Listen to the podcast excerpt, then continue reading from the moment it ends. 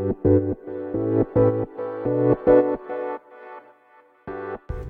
はようございます。なつきです。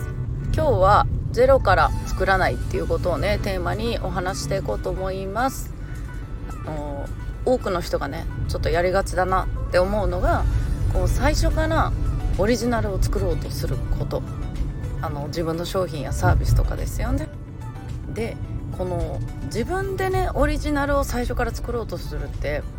あのできるもんじゃないんですよ、うん、あの簡単に言うとね。でこの今ねこう身につけたスキルとか、まあ、何か学んだこととかってこう人から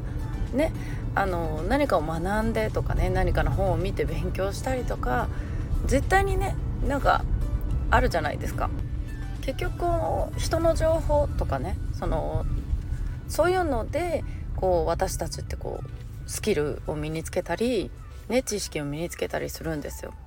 で結局なんかそれ何かを作ろうと思う時ってそういうものたちのどう掛け合わせるかってところなんですよね。例えば、まあ、何かの本をね100冊文章の本を100冊集めてまとめましたみたいな本がねベストセラーになってたりとかするわけじゃないですか。うん、で要はねその自分が仕入れた情報をどう使うかっていうことだけなんですよね。なんだけどまあ多くの人はねなんか最初につまずくのそこなんじゃないかなとかっていうのをね感じます。だから今あるものをどう組み立てるかとかねどう工夫して伝えていくかっていうところをねそういう視点で見るとなんかそこがねあの割とスムーズにいくんじゃないかなっていうのはあの感じます。で今あのプロフィールのね添削をこの前ね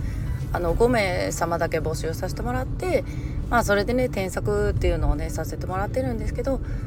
うんであとはねその今自分ができること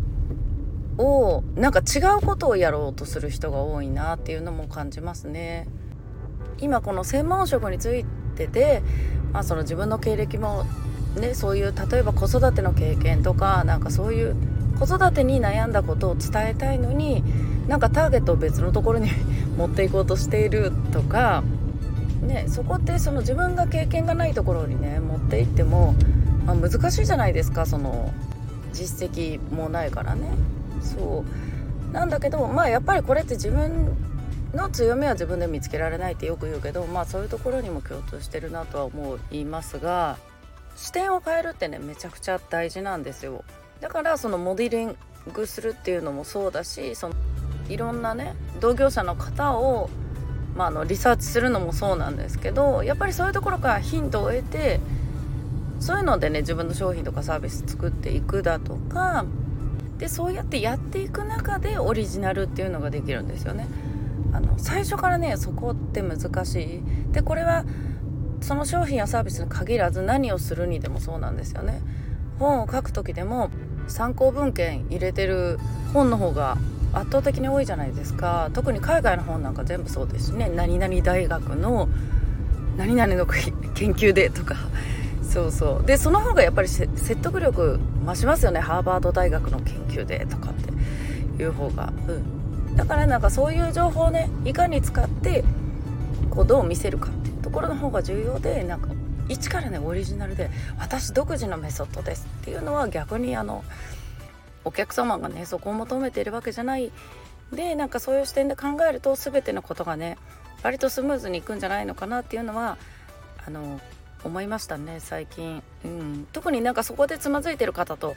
ね、最近あのお話しさせていただくことが多いので、うん、そういう視点をね変えてみるっていうところをねやってもらったらすごいいいかなと思いました。はい。ということでね今日はねとっても暑いのですが